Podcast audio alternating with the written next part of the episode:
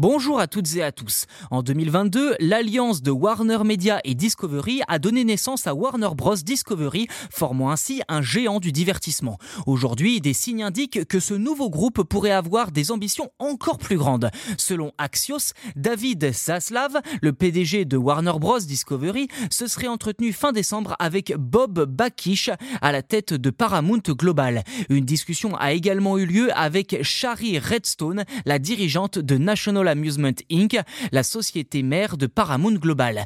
Dès lors, quelles sont les intentions de Warner Bros. Discovery? Absorber Paramount Global ou carrément National Amusement Inc.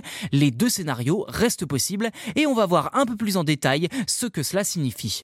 Aux États-Unis, pour toute fusion d'entreprises, il faut que la FTC, la Commission fédérale du commerce, se prononce.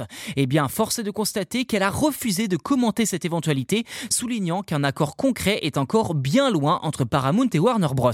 Ces premières discussions pourraient ne pas aboutir, d'autant que la fusion entre Warner Media et Discovery est en cours de remboursement et la plateforme Max n'est pas pleinement déployée à l'international.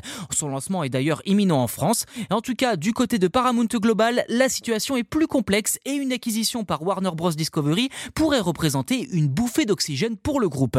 Avec une valorisation actuelle d'environ 10 milliards de dollars pour Paramount Global et 29 milliards de dollars pour Warner Bros. Discovery, d'autres acteurs tels que Skydance Media et Redbird Capital Partners ont également montré un intérêt très fort pour acquérir l'entreprise.